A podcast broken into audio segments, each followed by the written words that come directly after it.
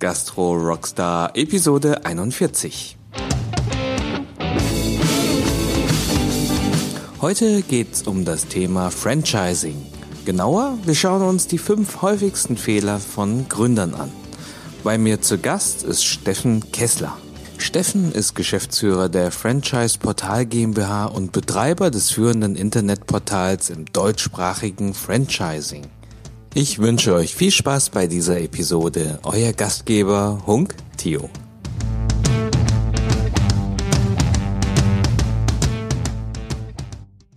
So, herzlich willkommen, liebe Gastro-Rockstars. Heute geht es um das Thema Franchising. Steffen Kessler ist heute bei mir zu Gast. Steffen, hey, wie geht's? Hi Hung, ich freue mich, dass ich hier sein darf. Danke. Steffen, ich arbeite ja schon lang dran, dass ich dich mal in die Show bekomme. Äh, wir kennen uns ja jetzt auch schon persönlich. Und das Thema Franchising ist an vielen Stellen an mich herangetragen worden. Deshalb habe ich mir gedacht, na, macht doch Sinn, äh, den Experten dazu äh, zu befragen. Äh, wir kommen gleich zu deinem Hintergrund, warum du ein Experte bist. Und ich, was ich jetzt noch kurz darstellen möchte, ist, worum es geht.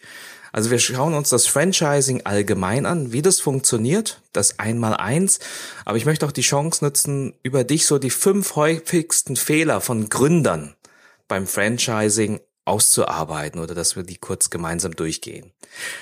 Bevor wir das jetzt machen und da eintauchen, stell dich doch kurz meinen Zuhörern vor und ja, verrat mir dein Lieblingserfolgszitat. Ja, ich freue mich, dass ich hier dabei sein darf und über Franchise sprechen kann. Und gerade weil Gastronomie und Franchise, das ist, glaube ich, das Erste, was den Leuten einfällt, wenn sie über Franchising nachdenken, dann ist es häufig McDonald's und es gibt noch so viele andere gastronomische äh, Betriebe, die im Franchise-Prinzip aufgestellt sind. Und insofern ist das total spannend, dann das jetzt hier auch in deinem Podcast zu tragen. Also dafür schon mal vielen Dank, wenngleich es natürlich auch viele andere Branchen gibt, die Franchising aufgestellt bin. Also mein Name ist Steffen Kessler. Ich bin Geschäftsführer der Franchise Portal GmbH und ich steige einfach mal mit dem beruflichen Part ein. Die Franchise Portal GmbH betreibt ein Internetportal, das im Grunde den, einen der größten Engpässe für Franchise-Systeme löst, nämlich Menschen zu finden, die über eine Selbstständigkeit nachdenken, die äh, darüber nachdenken, ähm, ja etwas zu gründen und dann aus verschiedenen Gründen, zum Beispiel, äh, weil sie keine eigene Geschäftsidee haben, über Franchising nachdenken oder weil da ein höheres äh, Sicherheitsbedarf ja, vorhanden ist oder ähnliches. Das heißt also, wir sind ein Vermittlungsportal, wir bringen Menschen zusammen. Die einen, die Franchise-Partner suchen und diejenigen, die über ein Konzept äh, ja sich Ausschau halten, ähm, das einfach für sie passt und wo sie einsteigen wollen, um sich dann beruflich zu verändern im Sinne einer Selbstständigkeit im Unternehmertum. Das ist so unsere Kernaufgabe und jetzt gerade bauen wir drumherum noch weitere Sachen auf, um einfach Franchise-System mehr Lösungen, Hilfestellungen zu bieten. So, das ist der berufliche Part. Ähm, privat bin ich 34 Jahre alt, verheiratet, lebe in der Nähe von Köln und Schön. habe eine kleine Tochter, die jetzt knapp mehr als ein Jahr alt ist äh, komme eigentlich aus der Sportecke, also bin ausgebildeter, ja erstmal Rettungssanitäter, dann Fitnesstrainer, dann Personal Trainer, habe Sportwissenschaften studiert und bin während des Sportstudiums dann zum Online gekommen, weil ich über einen Fitnessgerätehersteller äh, die Chance hatte, mit sehr, sehr wenig Risiko einen Online-Shop zu eröffnen. Den habe ich mehrere Jahre betrieben, habe dann ein Stipendium gekriegt zum Online-Marketing-Studium. Äh, und äh, bin da gleichzeitig in das Unternehmen meiner Eltern eingestiegen, weil das ein berufsbegleitendes Studium war, nämlich die Franchise Portal GmbH. Und dann war ich drin, habe ein weiteres Studium noch gemacht, MBA äh, Innovation Management und habe anschließend gemeinsam mit meinem Vater die Geschäftsführung des Franchise Portal übernommen. Und äh, seit mehr als einem Jahr ist auch mein Bruder mit drin. Also wirklich ein klassisches Familienunternehmen mit viermal der Name Kessler mit drin, davon dreimal in, in Form der Geschäftsführung, klare Aufteilung der Aufgaben und Rollen.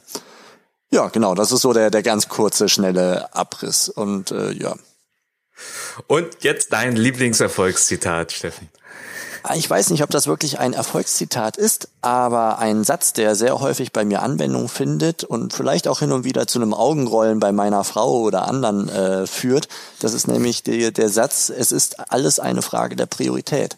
Das heißt, wenn ich sage, hm, ich habe da keine Zeit oder sowas, dann heißt es nicht, dass du pauschal keine Zeit hast, sondern dass andere Dinge in dieser Zeit eine höhere Priorität haben. Und insofern alles, was du sagst, sag, sag mal hier Sport. Wir haben gerade kurz von Sport gesprochen. Wenn du da sagst, ähm, ich habe keine Zeit für Sport, dann heißt das im Grunde, der Preis ist dir zu hoch. Äh, du nimmst dir nicht die Zeit, weil etwas anderes eine höhere Priorität hat. Und wenn es nur abends der Fernseher ist oder ähnliches. Stimmt, ja. Was, was ich, also mit dem Satz, das, das finde ich, ja, keine Zeit haben ist eigentlich kein Grund, sondern es ist die fehlende Priorität. Was ich so persönlich bei mir gemerkt habe, ist, äh, irgendwann sagt man sich, na nee, nee, ist schon wichtig. Ich habe hier eine riesen To-Do-Liste und ähm, es ist wichtig, Prioritäten zu setzen. Und dann setzt man Prioritäten, sagt, das sind die drei großen Dinge und die mache ich jetzt. Was, was ich aber später so gemerkt habe, ist, dass es, dass man eigentlich noch tiefer gehen muss, um richtig pro Prioritäten setzen zu können, weil man braucht nämlich dann auch irgendwie ein klares Ziel. Ne, das ist irgendwie so, ich habe erst gesagt, nee, es geht darum, einfach Prioritäten zu setzen. Hast du einfach drei Prioritäten gesetzt am Tag. Aber eigentlich geht es darum, die richtigen Prioritäten zu setzen. Und da musst du dir auf einmal ja fundamentale Fragen stellen, nämlich, ja, was sind denn überhaupt die richtigen Prioritäten? Wo will ich denn überhaupt hin? Und das mhm. ist dann nochmal eine andere Qualität in der Prioritätensetzung, ja. Ja, absolut. Ich glaube, dass da, da kannst du, glaube ich, drei Podcast-Folgen draus machen, weil da kommst du ganz schnell zum Thema deines Warums, zum Thema äh, der Ziele, der Emotionen und so weiter. Das ist absolut richtig. Ähm, ja, also da könnten wir, glaube ich, noch sehr ausführlich drüber sprechen. Das ist nur nicht ganz das Thema heute. Ne? Deswegen spare ich mir jetzt äh, weitere äh, Details dazu. Absolut. Aber an alle Zuhörer da draußen, also falls es da einen Gastronom oder in der Hotel, ein Hotelier gibt, der, der wirklich da einen Weg gefunden hat, wie man Prioritäten setzt, äh, kontaktiert mich. Und, und ich würde da gerne eine Folge zu machen. Das ist ein super Vorschlag. Steffen, danke dir dafür. Ja, super. Aber wir steigen in das Thema Franchising ein. Und ich, ich würde gern echt auch nochmal wirklich sagen, wir, nehmen mal alles raus, was wir bisher über Franchising wissen. Du hattest ja McDonald's schon rein, äh, genannt als als Beispiel oder als Pionier äh, äh, vor einigen Jahren oder schon länger her. Und ähm, was ich jetzt aber noch mal machen möchte, ist einfach eine ganz einfache Frage zu stellen. Was was ist denn das Franchising überhaupt? Wie funktioniert denn das? Ja, das ist eine sehr einfache Frage, die man aber auch sehr umfangreich beantworten kann. Ich versuche da mal so einen Überblick zu geben. Ähm, ich mache das mal an einem Beispiel. Wir stellen uns vor, wir sind ein Handwerker in einer Stadt, haben uns selbstständig gemacht mit, ähm, sagen wir mal, Malermeister oder sowas. Das ist nicht das typische äh, Franchise-Beispiel, aber es macht es einfach. Ein Malermeister in der Stadt hier bei uns in Köln ist erfolgreich er hat einen Betrieb aufgebaut, hat ein paar Mitarbeiter, die Kunden sind zufrieden, er hat relativ klare Abläufe für sich gefunden, vielleicht ein Alleinstellungsmerkmal, ähm, das ihn von anderen unterscheidet, dadurch hat er sich eine Art Marke aufgebaut und so weiter. Es läuft alles gut, äh, er ist unternehmerisch zufrieden und denkt drüber nach, wie könnte es denn jetzt weitergehen. So. Und da kommt er vielleicht auf die Idee, ich könnte ja expandieren. Aber wenn der in Köln Wände anstreicht permanent, kann er äh, in Köln weiter expandieren mit mehr Mitarbeitern und so weiter. Aber da kann es ja Gründe geben, warum äh, das nicht die einzige Option ist. Ähm, und dann denkt er darüber nach, ich könnte ja noch weiter expandieren. Ich gehe, weiß ich nicht, Bonn oder Düsseldorf und so weiter. Äh, und irgendwann kommt er an den Punkt, dass er vielleicht zwei, drei eigene Filialen hat. Ist aber nicht notwendigerweise so. Und er fängt drüber an, äh, fängt an, darüber nachzudenken, ein Franchise-System aufzubauen, weil er damit expandieren kann in andere Städte, ohne selber physisch in diesen anderen Städten sein zu müssen. Also er sucht sich Franchise-Nehmer, Franchise-Partner, die als selbstständige Unternehmer unter seinem, äh, seiner Marke mit seinem Konzept, dem Geschäftskonzept, dem, was er erfolgreich in Köln gemacht hat, sich selbstständig machen in, weiß ich nicht, Berlin, Frankfurt und äh, ja, kleineren Städten womöglich auch, um einfach dort das Gleiche, was in Köln funktioniert hat, auch in den anderen Städten zu etablieren. Das ist jetzt so mal die ganz, ganz grobe äh, Sichtweise aus Sicht des Franchise-Gebers. Der kann so expandieren, seine Marke sehr, sehr bekannt machen, wenn er dort entsprechend auch investiert. McDonald's ist das Beispiel schlechthin. Das hat so eine starke Marke. Ähm, und äh, ja, er, er muss sich nicht zerreißen. Er muss nicht gleichzeitig in Köln, München, Berlin und Hamburg sein, was einfach nicht geht als Malermeister. Und kann dann, weil er selbstständige Unternehmer hat, auch einen Teil des des Risikos, der, der, des Investors und so weiter mit einem Partner teilen. Das ist mir ganz wichtig, dass wir hier von einem mit Partner teilen sprechen, denn wenn es sauberes Franchising ist, dann ist er sehr an dem Erfolg seines Franchise-Partners interessiert, denn sonst wird er selber auch nicht wachsen können. Wenn der Franchise-Partner mhm. das Ding vor die Wand fährt, dann wird auch der Franchise-Geber nicht erfolgreich werden. Mhm. Das vorweggenommen, weil es immer wieder mal Stimmen gibt, die sagen, der Franchise-Geber möchte nur dein Geld, er will, dass du ins Risiko gehst und so weiter.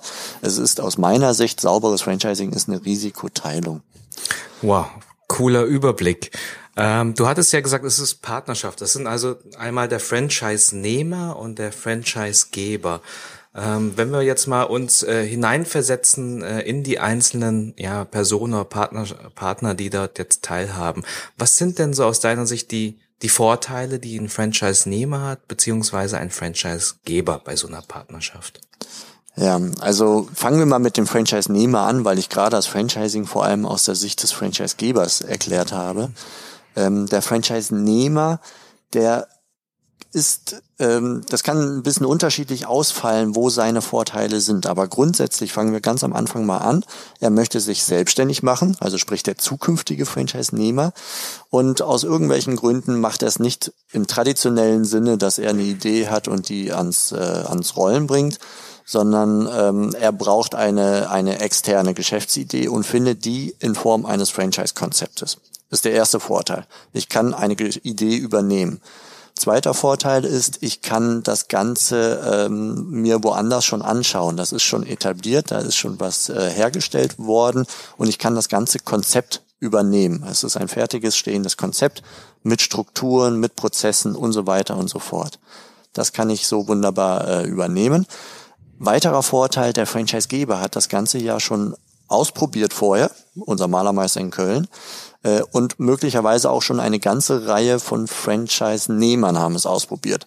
Wenn ich beispielsweise bei Backwerk einsteige, die haben einige hundert Franchise-Partner, die sehen wir in fast jeder Innenstadt und an ungefähr jedem Bahnhof. Ähm, da sind viele Referenzbeispiele schon da und ich kann mir angucken, wie läuft es, ich kann äh, dort Fragen stellen und so weiter. Also andere haben das Ganze schon mal gemacht und ich kann davon ausgehen, dass die typischsten Fehler schon gemacht wurden und ich als neuer Selbstständiger und Unternehmer von diesen Fehlern lernen kann, mich meine anderen Franchise-Nehmer-Kollegen und der Franchise-Geber mich vor Fehler warnen können und ich vermeide dadurch halt typische Kinderkrankheiten, die sonst äh, bei, bei normalen äh, Existenzgründungen einfach dazugehören. Ich habe sozusagen ein erprobtes Konzept ähm, und, und kann darauf äh, vertrauen, dass da schon die Kinderkrankheiten draußen sind. Genau, wobei es natürlich immer zu Stolpersteinen kommt. Wir mhm. sprechen immer noch von einer risikoreichen Existenzgründung und das mhm. wird sich auch nicht ändern, auch nicht im Franchising. Wer das glaubt, ist naiv. Mhm. Äh, also du wirst Unternehmer und als Unternehmer trägst du Verantwortung und Risiko. Und das Geld, was du verdienst, ist im Grunde das Schmerzensgeld für das Risiko, das du trägst. Mhm. Das ist ganz wichtig äh, zu wissen. Aber wenn du dich selbstständig machst im Franchising, kriegst du ein Konzept, das andere schon mal an anderer Stelle durchgeführt haben und darauf kannst du aufbauen. Das ist, mhm. äh, das ist so ungefähr ja das mhm. die zentrale Message. Ähm, gleichzeitig kann die Systemzentrale dir Arbeiten und Aufgaben abnehmen. Bist du ein Selbstständiger, der für sich alleine kämpft, musst du alles selber machen. Marketing, Einkauf, ähm, äh, irgendwelche Verhandlungen, Verträge und so weiter und so fort. Wenn du in dieses Konzept einsteigst, kriegst du viele Vorlagen schon im Marketing, beispielsweise irgendwelche Flyer oder äh, Anzeigen kriegst du schon als Schablone, musst nur noch deinen Namen eintragen. Du kriegst vielleicht die Einkaufsvorteile, weil der Franchisegeber für alle einkauft. Dadurch kaufst du günstiger ein. Ähm, vielleicht übernimmt sogar der Franchisegeber die Kundenakquise durch eine zentrale Website und dann verteilt er die, die Anfragen von potenziellen Kunden einfach an seine Franchise-Partner, beispielsweise aufgeteilt nach Region eine Berliner Anfrage bekommt der Berliner Franchise-Partner und der Kölner bekommt halt die Kölner Anfragen. Da muss ich nicht mehr selber trommeln. Ist nicht in allen Franchise-Systemen so, kann aber ein Vorteil sein. Ähm, vielleicht gibt es auch einen zentralen Online-Shop, an dem ich mich als Franchise-Partner beteilige. Also eine zentrale Website als Einzelhändler jetzt, Und äh, weil die Bestellung jetzt beispielsweise aus Berlin kommt, darf ich sie als Franchise-Partner aus Berlin heraus ver verschicken oder die Zentrale verschickt es. Ich werde aber als Franchise-Partner aus Berlin beteiligt, äh, weil das in meiner Region ist. Da gibt es sehr, sehr unterschiedliche Modelle. Lange Rede, kurzer Sinn, ich muss mich nicht zwingend um alles kümmern. Die Systemzentrale übernimmt zentrale Aufgaben für alle Franchise-Partner und das kann sehr unterschiedlich ausgestaltet sein. Und das ist Thema eines Franchise-Vertrags, genau die Bestandteile auszuarbeiten, wo man sozusagen bezieht, nur das Konzept, nur in Anführungsstrichen nur das Konzept bezieht, beziehungsweise ob man auch entsprechende Services in bestimmten Funktionen äh, mit mit mit äh, in Anspruch nehmen kann, die jetzt eine Zentrale anbietet. Ja. Ja, ähm, das wäre vielleicht was, was ich eben hätte noch ansprechen sollen bei wie funktioniert Franchising. Es gibt zwei sehr zentrale Elemente. Das eine ist das, was du ansprichst, der Franchise-Vertrag. Der Franchise-Vertrag ist äh, das, der das alles rechtlich soweit regelt, dieses Zusammenspiel Systemzentrale und Franchise-Partner. Und es gibt das Franchise-Handbuch. Da steckt das ganze Know-how des Franchise-Systems drin und da stecken auch ganz viele Anleitungen drin. Beispielsweise, äh, wie schlagen wir dir, lieber Franchise-Nehmer, vor, dass du dein Marketing äh, erfolgreich gestalten kannst. Oder auch äh, Musterverträge für deine Kunden. Also Schülerhilfe beispielsweise äh, macht einen Vertrag mit den Eltern von Kindern, denen sie Nachhilfe geben. Da ich bin jetzt nicht tief drin dort bei denen im Thema, aber ich vermute, dass die Franchise-Nehmer sich ihre äh, Verträge für die Eltern nicht selber ausdenken müssen, sondern mhm. dass da jemand anderes die Arbeit vorher schon gemacht hat und der Franchise-Nehmer es übernehmen kann. Und also Sachen, so Abläufe, Know-how und so weiter, nehmen vielleicht auch Patenten. Ähm, das ist äh, das, was der Franchise-Nehmer bekommt und in Form eines äh, Handbuchs häufig, wobei das sehr mittlerweile in der Regel digital ist und nicht mehr irgendwie der Aktenordner im Schrank, der dann verstaut, sondern Videos, eine Art Wiki oder im Intranet oder wie auch immer das dann gehandhabt wird. Sehr schön. Genau. Äh, vielleicht schließen wir gerade noch so zwei, drei Punkte bei den Vorteilen für den Franchise-Nehmer ab. Ähm, also ein zentraler Vorschlag ist, du bist nicht, der Vorteil ist, du bist nicht alleine. Es gibt Austausch, es gibt Erfahrtagung, also Erfahrungsaustauschtage mhm. Zwischen Franchise-Partnern. Man nennt es auch Partnerkonferenzen werden alle Franchise-Partner eingeladen äh, und dann wird dort einfach sich ausgetauscht zu verschiedenen Themen. Der Franchise-Geber informiert, aber es gibt auch Workshops oder Barcamps und so weiter. Und so kann ich äh, mir ein Netzwerk aufbauen und finde innerhalb des Systems nicht nur Unterstützung durch den Franchise-Geber, sondern auch durch die anderen Franchise-Partner. So, liebe Gastro-Rockstars, wir hatten eine kleine Unterbrechung. Ähm, ich musste kurz meinen kleinen Sohn aus der Kita abholen, weil er Fieber hatte. Äh, wir führen jetzt dieses Interview fort an einem anderen Ort, an einem anderen Platz. Es kann sein, dass die, dass der Ton ein bisschen anders ist, aber ähm, ja, wir machen jetzt ein. Steffen, schön, dass du wieder da bist. Ja, gerne. Sorry nochmal für die kleine Unterbrechung. Ähm, wir waren stehen geblieben bei den Vorteilen aus Sicht des Franchise-Nehmers. Du hattest äh, als letzten Punkt noch ausgeführt, ähm, gerade das Thema Erfahrtagung, der Austausch unter Partnern. Ähm, Gibt es weitere Punkte, die, die wichtig sind oder die, die einen schönen Nutzen darstellen aus Sicht des Franchise-Nehmers? Ja, also ich würde sagen, es gibt mit Sicherheit noch einige weitere Punkte, aber einer, der mir recht wichtig ist, ist äh, das Thema der bekannten Marke. Also der Franchisegeber geht ja stark in Vorleistung, wenn er schon eine bekannte Marke hat. Er hat schon viel in eine Marke investiert. Das einfachste Beispiel ist äh, zum ja McDonald's als Vorreiter im, im äh, Franchising, wenn ich an einem Bahnhof ankomme in einer mir unbekannten Stadt und ich möchte was essen und ich sehe am Bahnhof dann ein McDonald's rechts oder links einen ja Bertis unbekannten Burgerladen, nennen wir es mal, wo gehe ich möglicherweise eher hin, beziehungsweise wo weiß ich, was ich bekomme, welche Qualität ich bekomme und wie es schmeckt. Und das äh, ist ein Ergebnis der bekannten Marke. Es erleichtert die Kundenakquise.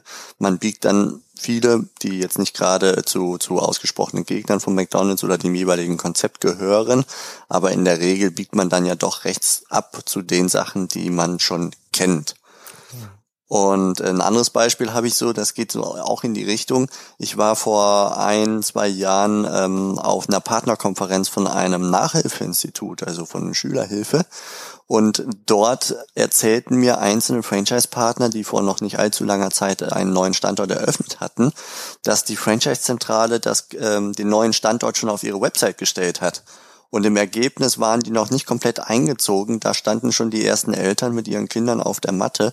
Und äh, ein Franchise-Partner sagte mir tatsächlich, ich habe meine ersten Franchise-Verträge auf Umzugskartons unterzeichnet. Also der hatte noch nicht mal seine Schreibtische äh, in seinem Standort stehen. Ähm, das muss nicht zwangsläufig im Franchising zu sein und es muss auch nicht zwangsläufig immer bei Schülerhilfe so funktionieren. Aber das äh, soll hier an dieser Stelle einfach als Beispiel dienen, dass die Marke und äh, die Kommunikationshilfe der Franchisegeber schon sehr wertvoll sein kann, insbesondere am Anfang, um möglichst schnell und leicht ähm, den Break-Even zum Beispiel zu erreichen. Super. Steffen, äh, für Gastronomen ist ja eigentlich genau die, die Sicht des Franchise-Nehmers sehr interessant, den Nutzen, aber auch die Sicht aus als Franchise-Geber, weil viele ja auch sich überlegen, na ja, ich habe jetzt den dritten, vierten Laden, wie, wie kriege ich denn das Thema mit dem Wachstum hin? Ähm, was sind denn aus deiner Sicht dort die, die Vorteile als Franchise-Geber? Ja, für den Franchise-Geber gibt es auch wieder einige Vorteile, die können auch je nach Konzept ein bisschen unterschiedlich sein. Aber vielleicht lassen wir uns mal so ein bisschen die, die einfachsten äh, beziehungsweise die, die klarsten und allgemeingültigsten so auf der Zunge zergehen. Für mich ein ganz, ganz zentraler Bestandteil ist, als Franchisegeber arbeite ich mit Unternehmern zusammen. Also man kann da äh, auf eine Art von Kooperationen im Grunde gehen. Ne? Der Franchise-Vertrag ist so eine Art Kooperationsvertrag. Und diese Unternehmer, die sind lokal stark eingebunden und die sind mit Herz und Seele dabei das Unternehmen, dieser Standort, das ist ihr Baby. Damit haben sie sich selbstständig gemacht. Die Familie äh, unterstützt da gerne mal mit, da sind alle mit Herzblut dabei. Und das ist extrem stark für den Franchisegeber ähm, im Vergleich zu beispielsweise dem Aufbau von Filial, äh, Filialen, wo dann Angestellte drin sind. Ähm, auch Angestellte können natürlich mit Herzblut ganz äh, stark bei der Sache sein, aber es kann auch sein, dass da eine gewisse Neutralität äh, oder höhere Neutralität hinter ist, weil der ähm, Arbeitgeber, da ja noch quasi der, der jetzt in unserem Beispiel der Franchisegeber ist, wäre dann normaler Arbeitgeber mit eigenen Filialen. Und äh, ja, dann ist das halt so sein Baby und man ist angestellt und unterstützt ihn dabei, vielleicht auch motiviert. Aber ich denke, da ist ein Unterschied ähm, zum Thema Unternehmer, der mit Herz und Seele dann bei der Sache ist. Beim Aufbau des Standorts würde ich sagen, ist schon ein zentraler Bestandteil die Reduktion des Invests, also der Franchisegeber, wenn er seine Filialen alle aufmachen würden. Das bedeutet äh, ein hohes Invest. Das bedeutet, gerade wenn man mehrere Filialen parallel aufmachen möchte, ähm, das ist nicht so ganz ohne. Und dieses Risiko, wir sprachen es beim letzten Mal, als wir anfingen äh, darüber zu sprechen, sprachen wir schon an, das Risiko wird mit dem Franchise-Partner geteilt. Also der, der Franchise-Partner geht ins Invest mit rein, der macht Verträge beispielsweise mit Fremdkapitalgebern wie der Bank, der bringt Eigenkapital mit rein und so baut sich dieser Standort auf. Und der Franchisegeber, der geht natürlich mit ganz viel Zeit, mit Know-how, mit Handbuch, mit all den anderen Sachen, die der Franchisegeber, die den Franchisegeber ausmachen, geht er rein und hat auch ein Interesse daran, dass der Unternehmer zum Erfolg geführt wird, wenngleich er nicht das volle finanzielle Invest in der Regel eingeht. Es gibt auch andere Konstellationen, gerade jetzt äh, aktuell, wo die ähm, ja die Motivation von Selbstständigkeit in, un, bei uns in Deutschland nicht mehr so hoch ist wie vor ein paar Jahren, beispielsweise während der Krise. Die Arbeitsmarktsituation ist dafür einfach zu gut. Und da denkt man jetzt schon häufig darüber nach, wie kriegt man zum Beispiel junge Unternehmer mit rein, also junge Leute, die noch nicht lange von der Uni sind beispielsweise oder die noch nicht lange im Angestelltenverhältnis waren, sich kein großes Eigenkapital aufbauen konnten da geht auch gerne mal mehr und mehr der Franchisegeber mit rein in irgendwelchen Joint Venture oder sonst was Konstellationen. Vielleicht wird der zukünftige Franchise-Nehmer auch als Geschäftsführer äh, erstmal reingenommen, angestellt, um dann peu à peu äh, Beteiligung, äh, ich nenne es mal ganz flapsig, abzuarbeiten. Also so fließende Übergänge. Ähm, ja. Das wird mehr und mehr ja nötig, aber auch möglich. Ja, dann, äh, ich habe es eben angedeutet, die schnelle Expansion und die Marktmacht in einer Region oder bundesweit aufzuziehen. Also mehrere Filialen parallel aufzuziehen, äh, bedeutet Anstrengung, bedeutet äh, viel äh, Zeitaufwand auch in der Systemzentrale und so weiter. Das tut es auch im Franchising, aber man hat dann den Franchise-Partner mit an der Seite, der viele Themen dann auch wieder als Unternehmer selbstständig entscheidet. Und insofern kann der Franchisegeber seine Marke schneller einfach richtig rausbringen, in, in den Markt bringen, schnell, äh, eine schnelle Expansion betreiben. Äh, wobei man das Ganze nicht allzu rosig sehen darf, also expandieren, gerade wenn man noch wenig Franchise-Partner hat, die Menschen davon zu überzeugen, dass das ein gutes Konzept ist und dass ähm, ja, dass, dass das Ganze funktionieren wird und also bis man da zur Unterschrift kommt, das ist echt harte Knochenarbeit, die häufig unterschätzt wird. Dann werden Ziele gesteckt, so von wegen 50 Partner im ersten Jahr oder sowas. Ähm, da möchte ich ein bisschen die die Motivation runterschrauben und sagen, lieber ganz genau arbeiten und äh, lieber vielleicht am Anfang etwas weniger schnell expandieren aber grundsätzlich der Vorteil ist eine schnellere Expansion häufig, als es zum Beispiel bei Filialen möglich ist.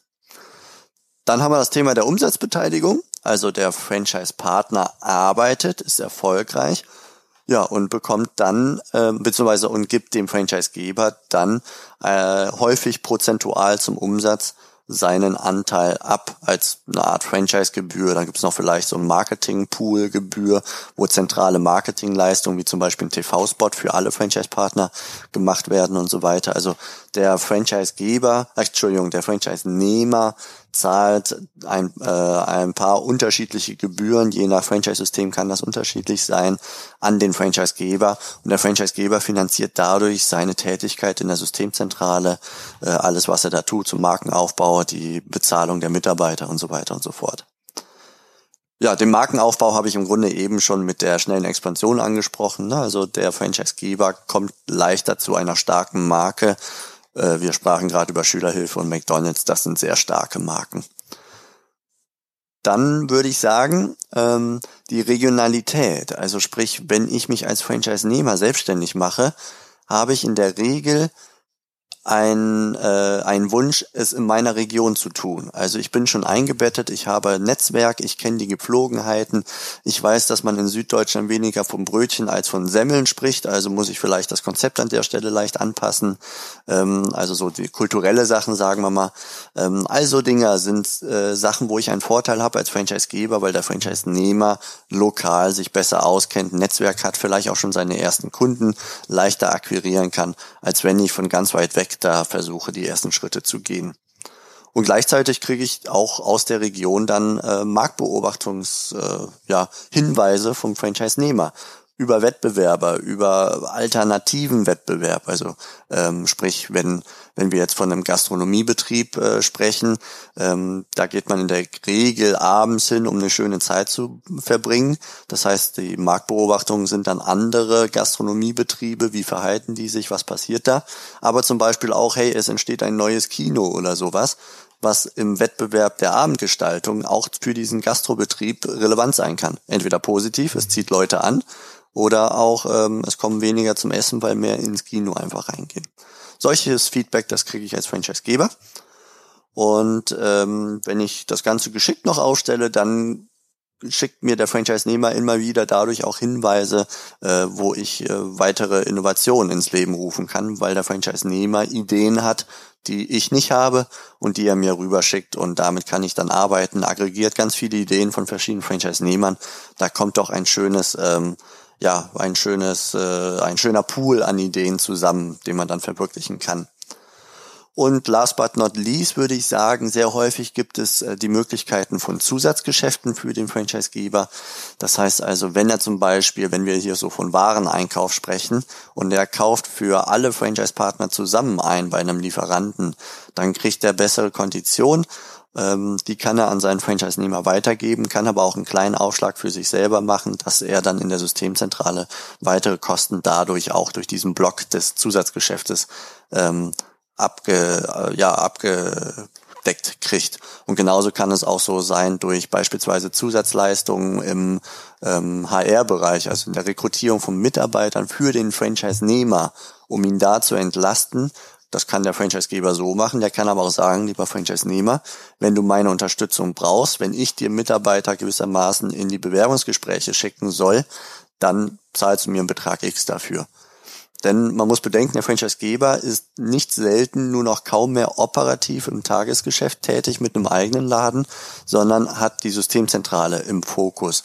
Und auch die muss Geld verdienen, damit sie vernünftige Leistung für den Franchise-Nehmer erbringen kann.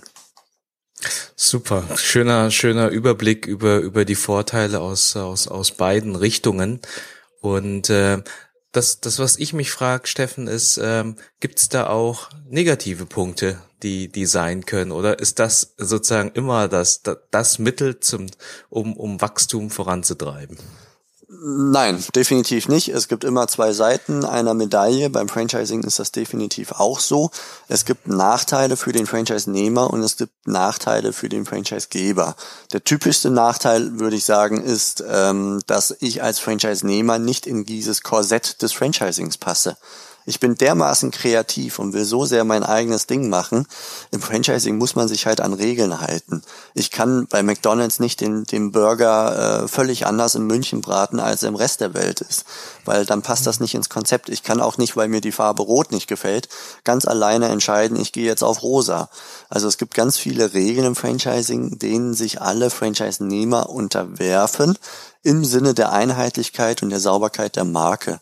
Und ähm, das ist toll für manche. Es gibt einen roten Faden, man muss sich über viele Sachen keine Gedanken machen. Aber es gibt auch Menschen, die äh, zu denen das nicht passt.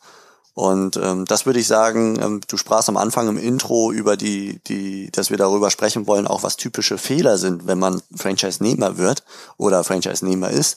Und einer der größten Fehler, würde ich sagen, ist am Anfang erstens nicht hinterfragt zu haben, passe ich überhaupt ins Unternehmertum? Bin ich Unternehmer geeignet? Bin ich ausreichend risikoaffin?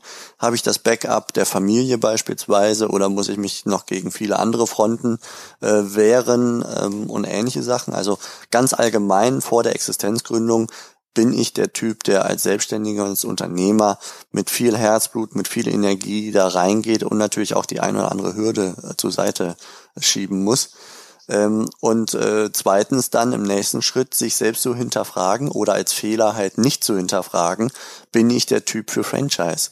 Kann ich mich an solche Regeln halten? Bin ich ein, ein richtiger Teamtyp, der mit Franchise-Nehmern, Kollegen intensiv gerne sich austauscht, der auf den Franchise-Geber hört, der dort Fragen stellt, der aber auch Input reingibt und äh, ja, wo mehrere Menschen zusammenkommen, da menschelt es einfach. Da kommt dann auch mal ein Disput oder ähnliches. Bin ich dazu in der Lage oder will ich alles komplett alleine entscheiden und das ist alles auf meine Kappe nehmen, dann bin ich vielleicht als traditioneller Existenzgründer äh, besser aufgehoben. Das sind schöne zwei Fragen, die man sich halt selber stellen muss. Äh, bin ich ein Unternehmer? Hast du da ein, ein, ja, ein, ein woran erkenne ich, dass ich, dass ich ein Unternehmer sein kann? Woran mache ich das fest? Hast du da was aus deinem Erfahrungsschatz? Also ich würde sagen, ähm, mein Favorit ist es, Gespräche zu führen.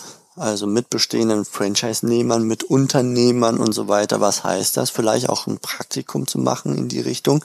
Da können wir gleich eventuell nochmal auch so ohnehin reingehen, dass das Thema Praktikum ähm, bei der Auswahl des Franchise-Systems relevant sein kann. Aber um mich selber zu hinterfragen, muss ich ja erstmal wissen, was erwartet mich eigentlich. Und wenn ich da beispielsweise von der Familie her keine ähm, keine äh, ja, Vorlagen habe, also sprich niemand, der es mir schon mal vorgelebt hat, keinen Vater, keinen Großvater, kein Geschwisterteil oder ähnliches, die selbstständig und als Unternehmer unterwegs sind, dann muss ich mir diese Leute suchen. Das wäre so Punkt eins. Punkt zwei ist mit Sicherheit auch das Thema der Literatur. Ähm, also ich finde beispielsweise sehr spannend äh, die Bücher von Stefan Mehrath, unter anderem Der Weg zum erfolgreichen Unternehmer. Ähm, und da sehe ich durchaus auch, mit was für Sachen Unternehmer zu kämpfen haben und wie man sie lösen kann. Und drittens gibt es äh, unter anderem auch bei uns im Franchise-Portal, aber auch an anderen Stellen so kleine Hilfestellungen dazu, also Checklisten oder auch so bei uns gibt es so einen kleinen Selbsttest, wo man 20 Fragen beantwortet, äh, wo man dann einfach sich selber ein bisschen hinterfragen kann. Das ist nicht super fundiert und wissenschaftlich, dass man jetzt eine Garantie dafür hat, aber es gibt einem vielleicht durch die Fragen ein paar Hinweise, dass die Fragen einen lenken und man sich drei, vier Gedanken macht, auf die man so von alleine nicht gekommen wäre. Das ist äh, der so. Sinn und Zweck dessen. Den Link bringe ich entsprechend in den Show Notes, damit äh, die, die gerade unterwegs sind, auch, auch direkt mal so einen kleinen Quick-Check machen können. Ja, die gebe ich dir. Danke. Gibt sonst noch, du hattest jetzt gesagt, ja, sich selbst hinterfragen. Einmal, bin ich ein Unternehmer? Und das zweite, ähm, passe ich zum Franchising? Und da hast du auch schön noch äh, vorhin auch ausgeführt, naja, das Thema Standardisierung, Kreativität, das sind so, so, so Themen, mit denen ich mich auseinandersetzen muss. Was sind denn die weitere größte Fehler, die an, ja, die du mitbekommen hast? Ja, also ich habe ja grundsätzlich sehr stark die Brille des ähm, Franchise-Nehmer-Werdens auf, weil wir eben Franchise-Geber und zukünftige Franchise-Nehmer zusammenbringen, also diesen Rekrutierungsprozess äh, vor Augen. Das heißt, am leichtesten fallen mir Fehler aus der Ecke und weniger aus dem laufenden Betrieb ein. Und ein ganz zentraler Fehler, würde ich sagen, ist das Spielen der blinde, des blinde Kuhspiels. Also sprich, ich laufe im Grunde blind ein bisschen durch die Gegend, guck mal, was es so gibt und äh, werde so geblendet von, von äh, dass ich den Topf gefunden habe, auf den ich draufhaue und da Süßigkeiten drin sind, die mir vorgehalten werden, dass ich gar nicht hinterfrage, äh, ob diese Süßigkeiten auch zu mir passen. Also im Klartext die blinde Auswahl des Franchise-Systems. Also ich interessiere mich für ein System, ich kriege ein paar Infos und ich hinterfrage das ganze System überhaupt nicht kritisch. Ich führe keine weiteren Gespräche mit anderen und ob das Ganze so passt und äh, auch seriös ist, äh, ob die Zahlen realistisch sind, ob das Ganze auch in meiner Region anwendbar ist und habe dann im schlimmsten Fall einen Franchisegeber, der da auch nicht ganz so hinterher ist, zu schauen, ob du auch wirklich zum Erfolg kommst. Das äh, gibt es leider auch, ähm, wenngleich ich äh, alles dafür tun möchte, dass, dass es solche Franchisegeber nicht gibt, sondern dass jeder wirklich am, am Erfolg und der Zufriedenheit der Franchise-Partner orientiert ist. Aber es ist Aufgabe eines zukünftigen Unternehmers, das Ganze auch selber intensiv zu prüfen, zu schauen und das Ganze kritisch zu hinterfragen. Und dazu gehört aus meinem Punkt, äh, aus meiner Sicht äh, ein ganz wichtiger Punkt, nämlich mit den bestehenden Franchise-Partnern zu sprechen. Und zwar sie selbst auszuwählen, sie sich nicht vor die Nase setzen zu lassen, sondern selber aktiv zu werden, welche Franchise-Partner gibt es und mit welchen möchte ich sprechen und ähm, da vielleicht eine kleine, kleine Story. Ich hatte, wir kriegen immer wieder auch mal dann äh, Rückmeldungen von bestehenden Franchise-Nehmern, unter anderem auch sehr, sehr kritische, weil es zu äh, Disputen zwischen Franchise-Nehmer und Franchise-Geber gekommen ist. Und ich hatte einmal eine Dame, die dann sagte, ey, wie könnt ihr dieses Franchise-System bei euch auf eurem Portal präsentieren? Ich habe äh, selber totale Probleme, äh, ich werde nicht unterstützt, äh, quasi wurde mein Geld eingesackt, aber danach kam nichts mehr so in die Richtung. Und ich habe mit einigen Partnern gesprochen und die sind alle ebenso unzufrieden, haben die gleiche Erfahrung gemacht. Das ist für die Person sehr bedauerlich, gerade wenn sie in ein hohes Invest reingegangen sind. Ähm, und äh, das, also ich würde auch dann, wenn ich, wenn ich als Portalbetreiber richtig handfeste Informationen kriege, dass das der Wahrheit entspricht, also beispielsweise Gerichtsurteile oder ähnliches, würde ich ein solches System auch nicht bei uns auf dem Portal aufnehmen wollen. Aber dafür brauche ich Handfestes. Das ist so zu dem, zu der ersten Frage. Aber die zweite Frage ist, warum sind die Gespräche nicht vorher gelaufen? Warum war die Frage äh, nach nach dem, wie erfolgreich und zufrieden bist du, lieber Franchise-Partner, nicht bevor ich den Vertrag unterschrieben habe. Warum erst hinterher, wo es Probleme gibt? Das kann ich nicht nachvollziehen. Als Unternehmer muss man vorher einfach möglichst viele ähm, ja, Gespräche geführt haben aus meiner Sicht. Dann muss man sich natürlich auch die Zahlen anschauen, die einem vorgesetzt werden. Das sind häufig sind das so Zahlen von sehr guten Franchise-Partnern, die ein extrem gut laufendes Geschäft gerade haben. Äh, idealerweise lasse ich mir auch so aus dem mittleren Segment und aus dem unteren Segment Zahlen zukommen. Und dann mhm. nehme ich mir, wenn ich selber jetzt nicht der totale Profi bin, nehme ich mir einen Profi, einen, einen Finanzexperten mit rein, der das Ganze mit mir in der Diskussion durchleuchtet. Dann habe ich ein realistischeres Bild, was mich erwartet. Kann natürlich nicht wissen, ob das bei mir in Hinterpusemuckel genauso funktioniert wie in Köln, aber ähm, ich kann versuchen, anhand zum Beispiel ähnlicher Standorte und so weiter, da etwas näher an die äh, ja, zukünftige Realität ranzukommen. Über das Thema Praktikum sprachen wir schon. Da kann man natürlich äh, bei dem Franchise-Nehmer oder dem Franchise-Geber und einem seiner Standorte ein Praktikum machen, um zu schauen, ist das Geschäft wirklich eines, das äh, mich reizt, das ich jeden Tag machen möchte, die Abläufe und so weiter. Wie ist der Umgang untereinander? Wie ist der Umgang zwischen Franchise-Nehmer und Franchise-Geber? Welche Unterstützung erhalte ich als Franchise-Nehmer? Da hilft ein Praktikum. Und ähm, ganz zentral finde ich auch, dass man sich den Franchise-Vertrag nicht mit einem befreundeten Anwalt äh, durchschaut, der einfach nur Jura studiert hat und sich sonst, sagen wir mal, mit Patenten beschäftigt, sondern mit jemandem, der Ahnung vom Franchise hat. Denn mhm. Franchise ist ein Thema, das nicht von einem Franchise-Recht gesteuert ist, sondern von ganz vielen verschiedenen Gesetzen äh, zusammen kombiniert. Und da braucht man viel Erfahrung, da muss man auch einige Gerichtsurteile kennen, äh, also so äh, Präzedenzfälle. Auf dieser Basis wird häufig entschieden und so weiter. Und das kann halt nur jemand, der sich sehr viel mit Franchise beschäftigt und nicht der Anwalt um die Ecke. Also Franchise-Vertrag durchleuchten, passt das alles, muss ich was anpassen. Ja, Sehr genau. Schön. Das, das sind eigentlich schöne Stufen, ne? Die, das, der, die, die ersten zwei Fehler äh, sozusagen oder Checks, die man machen muss. Erstmal bin ich ein Unternehmertyp oder äh, passe ich ins Franchising? Da geht's so um, um, um sich selber. Mhm. Und jetzt hier bei diesem dritten Thema, du hast so schön gesagt, blinde Kuh, da geht's sozusagen um das, um das Franchise, um, um das Objekt selber, dass man das kritisch hinterfragt und dass man da auch ähm, ja sich sich nicht nur auf Papier überzeugen lässt, sondern wirklich auch schaut, dass man es ja irgendwie es spürt durch Gespräche mit anderen Franchise-Partnern oder im besten Fall auch einem Praktikum, um auch die ja die operative Seite kennenzulernen. Und ich glaube, die zwei zwei ähm, Richtungen, die das das ist ein Muss. Ja, genau. Also es gibt halt auch genug Konzepte. Das heißt, es muss nicht jedes zu einem passen. Es gibt also Pi mal Daumen 1000 Franchise-Systeme im deutschsprachigen Raum und ja ungefähr nochmal genauso viele Lizenzsysteme, also wo ein bisschen weniger Unterstützungsleistung durch den Lizenzgeber geleistet wird, man einfach Know-how, Tools oder auch äh, Patente, geschützte Sachen von ihm nutzen darf, aber jetzt nicht dieses engere Korsett des, des, Korsett des Franchisings gegeben ist. Da spricht man von Lizenz und da kann man in der Summe von ungefähr 2000 Systemen sprechen. Und da kann man sich natürlich ein wenig orientieren. Ne? Wenn man hier mal nur auf äh, Gastro ähm, schauen, da gibt's auch sehr viele unterschiedliche, so super systemgastronomische Sachen, aber auch Lieferdienste, Coffeeshops und innerhalb dieser Bereiche halt nochmal dann unterschiedliche Marken und Angebote und Ausrichtungen. Coffee Bike mit einem mobilen äh, mit mobilen Angeboten, dann natürlich die Sachen, die häufig in Flughäfen und so zu finden sind. Also eine bunte Welt und dort zu hinterfragen, was passt zu mir und dann im Detail zu hinterfragen, erstens ist es seriös, sind die Zahlen zuverlässig, was für Zahlen kann ich erwarten, sprich also die Finanzplanung äh, intensiv selbst zu machen, beziehungsweise sich jemanden reinzuholen. Da geht's dann immer mehr ins Detail, genauso wie beim Franchise-Vertrag und so weiter.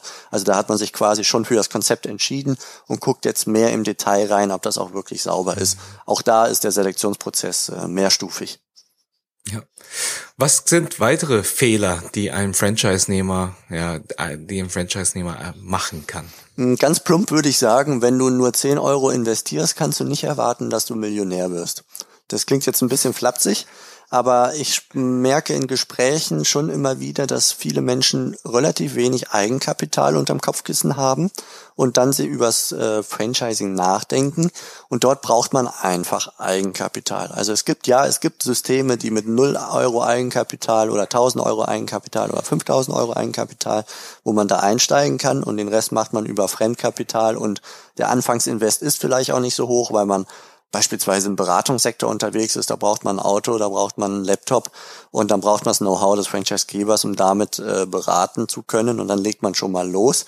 Das ist was ganz anderes, als wenn ich im Gastrobereich äh, eine Küche und einen Gästebereich und so weiter einrichten muss. Da sprechen wir für völlig unterschiedliche Invest über völlig unterschiedliche Invests. Aber so ganz allgemein, ähm, je niedriger ich am Anfang investiere, desto weniger kann ich erwarten, dass am Ende eine extrem hohe äh, Einkommenserwartung dann gesteckt werden kann. Ähm, das ist also häufig ist ja das, was man irgendwo investiert und die Rendite daraus. Man sagt ja, die Rendite ist eigentlich nur ein Abgleich des Risikos. Je höher mein mhm. Risiko am Anfang ist, wenn ich am Anfang zwei Millionen investiere, dann kriege ich auch eine entsprechende höhere Rendite, weil das Risiko höher ist. Ähm, ja, das ist so, hinkt ein bisschen der Vergleich. Man macht das eher, wenn man sich so mit Wertpapieren und so weiter beschäftigt. Aber so grundsätzlich würde ich sagen, dass die Erwartungen nicht selten zu hoch sind, obwohl man mit sehr, sehr wenig am Anfang reingeht. Ähm, das wäre noch so ein Fehler, den ich sehen würde. Und äh, genauso in die andere Richtung, sich, weil man sich für Franchising entscheidet, sich äh, in totaler Sicherheit wähnt. Das finde ich auch etwas gewagt, weil wir sprechen immer noch von der Existenzgründung, von der Selbstständigkeit und da gibt es keine Sicherheit. Auch wenn ich einen Franchisegeber an meiner Seite habe, der mich unterstützt, der sich viele Sachen schon überlegt hat und der auch den einen oder anderen Fehler schon gemacht hat und mich davon bewahren kann. Aber es ist ein Unternehmen, das du aufbaust und das ist mit Risiko verbunden. Punkt. Und das ist ja auch, auch äh, eigentlich ähm, ja, das, das erste, was du eingebracht hast mit äh, bin ich ein Unternehmertyp. Ne? Das, das gehört nämlich genau dazu, dass äh, ja, wenn ich totale Sicherheit möchte, dann ist das wahrscheinlich schon ein K.O.-Kriterium, dass ich ähm, nicht, nicht der Unternehmer sein kann, der, der erfolgreich wird. Jeder Unternehmer hat Risiko.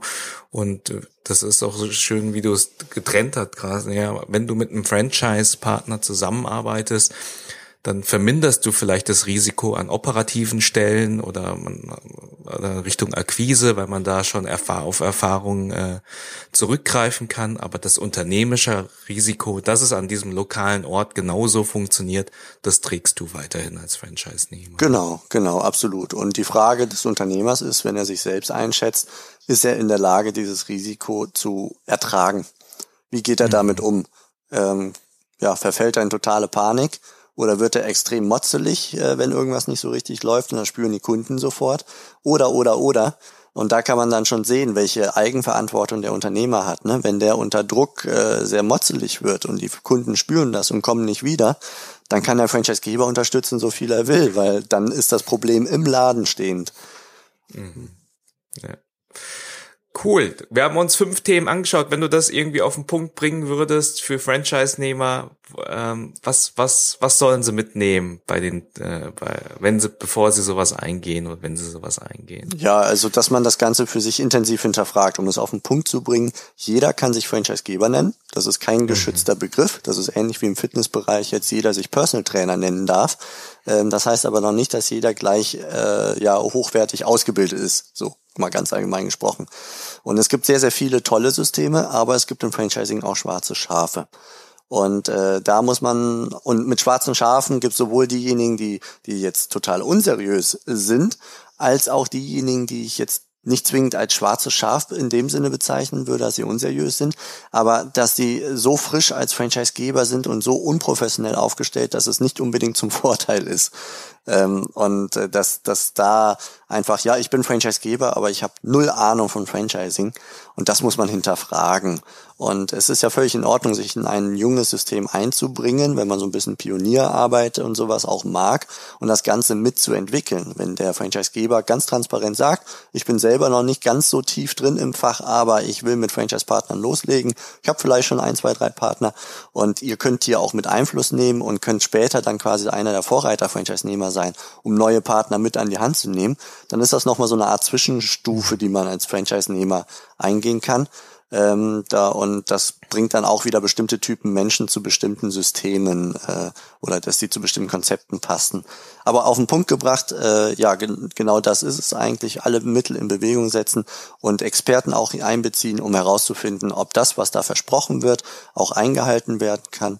Und äh, ja, ich nenne das für mich immer, ich spreche da von Glück teilen, also sprich, ob das unternehmerische Glück des Franchisegebers auch wirklich mit seinen Franchise-Partnern geteilt wird. Ist der Franchisegeber am Erfolg und an der Zufriedenheit seiner Franchise-Partner orientiert? Das ist mir ganz wichtig und das zu schauen und woran mache ich das dann fest?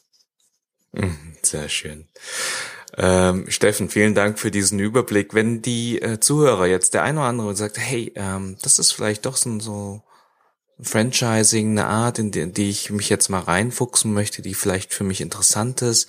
Was, was können Sie nach dem Hören der Folge konkret tun? Was wäre dein Ratschlag? Also wer Lust hat, sich selbstständig zu machen im Franchising oder sich einfach erstmal ganz pauschal orientieren möchte, der kann einfach mit der Recherche starten. Da, gerade wenn es Gastro sein soll, dann gibt es besonders äh, viele Systeme, die man sich anschauen kann. Und ein guter Anlaufpunkt ist natürlich Google ähm, mit, den, mit seinen Suchergebnissen. Oder ein bisschen Eigenwerbung an der Stelle, unser Franchise-Portal. Da haben wir ähm, die sogenannte virtuelle Franchise-Messe. Und dort stellen sich um die 300 Franchise-Systeme in Deutschland, Österreich und Schweiz vor, die nach Franchise-Partnern suchen. Und es gibt genauso das äh, Verzeichnis der Franchise-Wirtschaft, das können wir auch in den Show Notes verlinken, Hung. Ähm, das ist ein Printkatalog mit rund 1000 Franchise- und Lizenzsystemen, die kommen aus unserer Datenbank. Das ist ein Kooperationsprojekt mit unserem äh, Kooperationspartner Unternehmerverlag, der das auch in Papierform herausbringt als Herausgeber. Wir sind da die Digitalos, wir können sowas nicht, aber dort gibt es einen ganzen Katalog, in dem kann man blättern oder auch als E-Book am iPad und Co. sich anschauen. Und wenn man jetzt nicht ganz so äh, mobil ist, weil man seine Kinder beispielsweise in der Grundschule hat äh, und man sucht nach Möglichkeiten in der Region, dann kann man sich ähm, umschauen bei unternehmer-gesucht.com. Das ist so eine Art Subportal von uns. Da ähm, haben wir die Franchisegeber gebeten, die Regionen darzustellen, in denen sie ganz gezielt nach Franchise-Partnern besonders dringend suchen oder wo zum Beispiel auch ein Nachfolgebetrieb angeboten wird. Und da kann man sich auch reinklicken und auf der Deutschlandkarte quasi in seiner Region schauen, was es für Angebote gibt. Insofern kriegt man da einen großen Überblick. Das wäre meine Empfehlung am Anfang, sich einen Überblick zu verschaffen, was klingt gut. Und dann Gespräche führen, also beim Franchisegeber anklopfen, über das Anfrageformular beispielsweise und äh, dort einfach Fragen stellen, kritisch hinterfragen, die Idee dann in Ruhe reifen lassen, aber immer dann auch mindestens den ersten Schritt gehen und stetig weiterverfolgen. Das muss jetzt nicht die Unterschrift morgen sein, aber ich würde es auch nicht komplett versanden lassen, wenn denn der Wunsch spürbar ist, mich selbstständig zu machen und das Franchising eine Option ist, dann sich einen kleinen Plan zu machen, jede Woche einen kleinen Schritt und sich dann da lange hangeln. Das wäre jetzt so, würde ich sagen, mein, mein Call to Action. Erstens Recherche, zweitens Kontakt aufnehmen, drittens am Ball bleiben. Wunderbar. Die Links werdet ihr dann auch entsprechend in den Show Notes finden. Äh, Steffen, ich frage ja auch in jedem Interview nach spannenden Büchern. Äh, hast du eine Buchempfehlung für Gastrounternehmer? Ähm, mm, also ganz speziell für Gastrounternehmer nicht, aber wenn wir das Gastro in Klammern setzen, dann würde ich sagen, nehmen wir das Buch, was ich gerade schon angesprochen habe, Der Weg zum erfolgreichen Unternehmer von Stefan Merath. Das ist so eine, wenn man so will, eine, in Geschichtenform eine super gut zu lesende, einfache Darstellung als äh, ja der Herausforderungen und der Lösungsansätze für Unternehmer. Und im Grunde, was der Stefan Mehrath da tut, ist viele, viele Konzepte, Methoden, Ansichten zusammenzubringen. Das heißt, hinten im Buch ist eine Literaturliste und damit wird es einem dann auch nicht langweilig, weil da sind richtig gute Sachen noch mit drin. Sehr schön. Und ich, ich, äh, es ist, glaube ich, auch ein gutes Buch, um, um diesen ersten äh, Check zu machen, bin ich ein Unternehmertyp, oder? Weil man dort sozusagen alle Bereiche sieht, äh, die, die relevant sein können. Ja, also kurz zusammengefasst ist im Grunde ein Protagonist, der war als Selbstständiger unterwegs, das Unternehmen ist gewachsen und er hat mehr und mehr Probleme, weil er nicht den Sprung des Selbstständigen, der sich um alles kümmert, zum Unternehmer, der bestimmte Unternehmeraufgaben hat, äh, geschafft hat.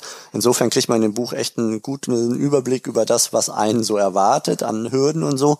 Und wenn man beim Lesen des Buches nicht schreiend wegrennt, sondern äh, die Herausforderungen gerne annehmen möchte, wäre das schon mal ein erster Hinweis, ja. Sehr cool.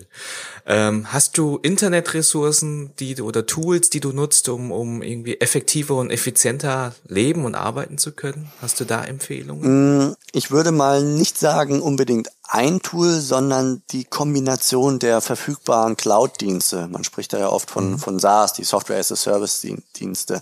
Also bei mir, ich arbeite sehr viel, um mich selber zu organisieren, beispielsweise mit Trello, äh, mit einem Personal Kanban-Prinzip in Trello.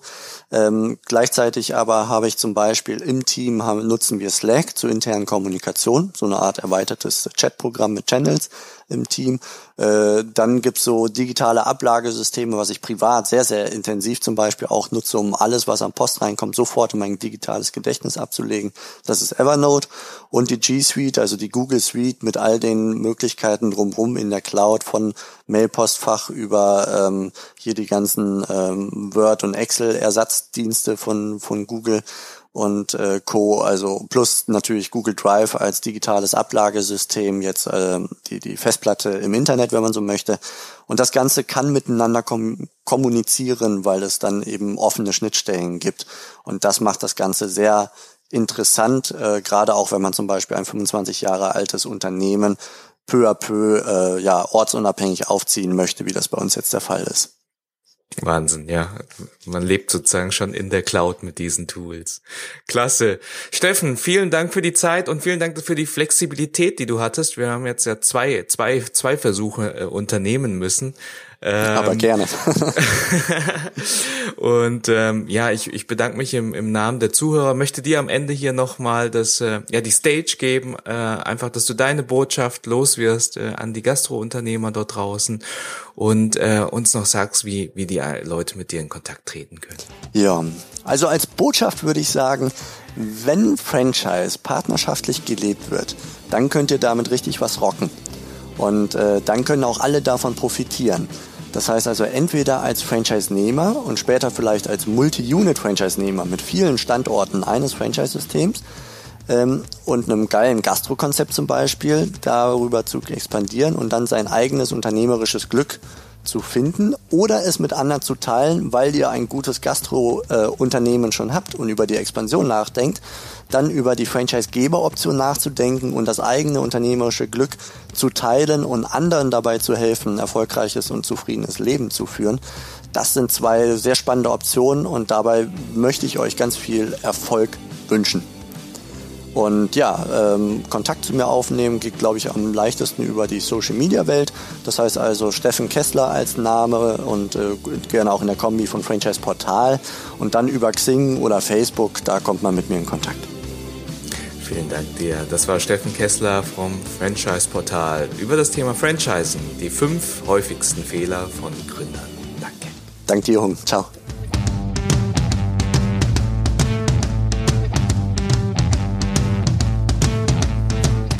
Die weiterführenden Links findet ihr wieder in den Show Notes. Falls noch nicht geschehen, abonniert den Podcast und verpasst somit keine weitere Folge mehr. Ich wünsche euch schöne Tage mit tollen Gesprächen. Euer Hunk. Ciao.